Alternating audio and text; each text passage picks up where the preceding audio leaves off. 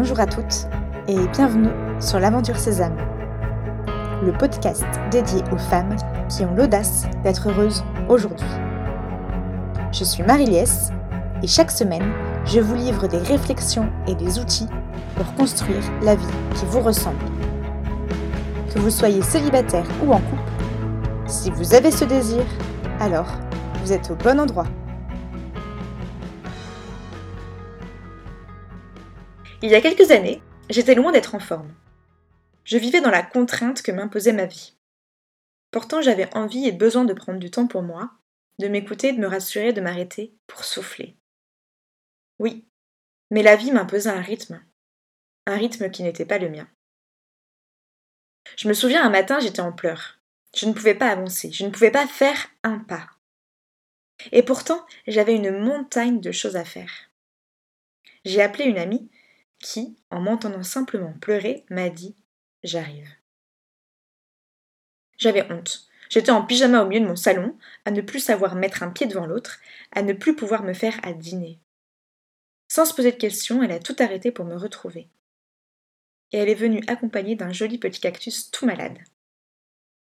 En me l'offrant, elle m'a dit Il est tout pas bien comme toi, mais tu vas prendre soin de lui, comme toi, et il ira mieux comme toi.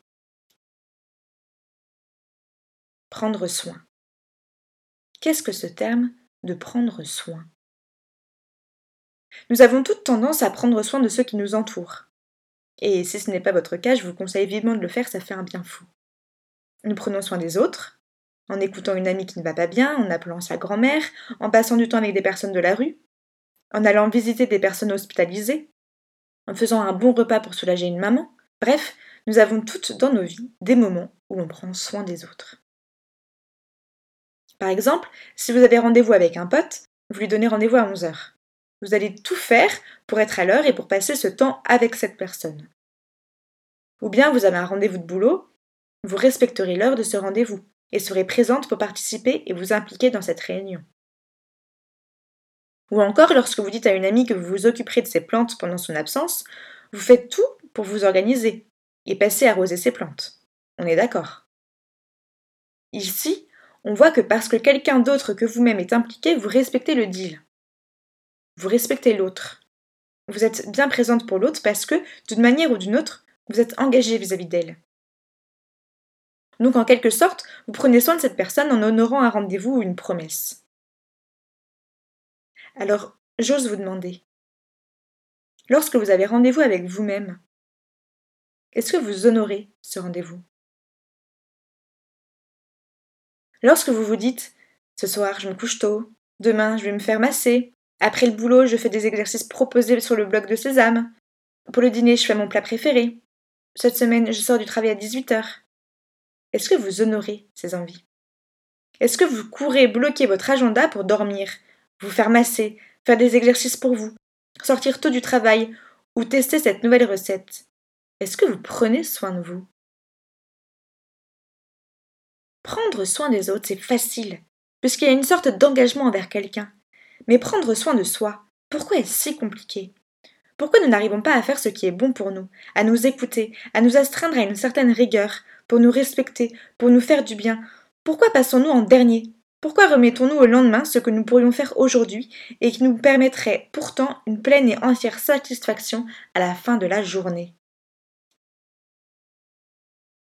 Alors, lorsque cette amie m'a dit de prendre soin de ce cactus, elle m'a surtout dit d'apprendre à prendre soin de moi. À ne pas tout voir comme une contrainte, à ne pas avoir honte si j'annulais un rendez-vous, à ne pas être gênée si je n'arrivais pas à tout faire, à ne pas me forcer à rester au travail si j'avais besoin de m'aérer. À ne pas remplir ma vie de contraintes, mais à commencer par la remplir de choses qui me font du bien. À ne pas avoir honte de passer mes journées à ne rien faire, car c'était là le début de mon bonheur devenir maître de mes journées pour au fur et à mesure ne plus rien voir comme une contrainte, mais tout voir comme une chance. Parce que j'ai appris à prendre soin de moi, à ne pas passer en dernière, à ne pas me forcer à voir des personnes qui ont besoin d'aide, à oser m'offrir des fleurs ou un massage, parce que j'ai goûté à ce bonheur de prendre soin de moi, j'ai découvert que c'était génial de prendre soin des autres. Parce que je sais dire stop, merde ou non, je sais maintenant accompagner, soulager ou conseiller les femmes qui en ont besoin, ou mes amis, ou ma famille. Et vous, ça vous arrive de prendre soin de vous? Eh bien, je vous propose, pour prendre soin de vous, de noter dès que vous avez besoin de quelque chose. Et de décider non pas de mettre ce besoin à la fin de la liste, mais au début de la liste. Si vous avez besoin de commencer votre journée par 30 minutes de marche, alors commencez votre journée par 30 minutes de marche. Au fur et à mesure, vous allez apprendre à prendre soin de vous et donc être capable de mieux prendre soin des autres. Pour prendre soin de vous, je vous offre un cadeau, le carnet de l'audace, proposé par Sésame. Des exercices, du temps pour vous, du concret, pour choisir d'avancer et être pleinement vous. Rendez-vous sur le blog. Pour suivre l'aventure Sésame, rendez-vous sur le site www.aventure-sésame.fr. Si vous aimez ce podcast, n'hésitez pas à en parler autour de vous et à le partager sur les réseaux sociaux. Belle semaine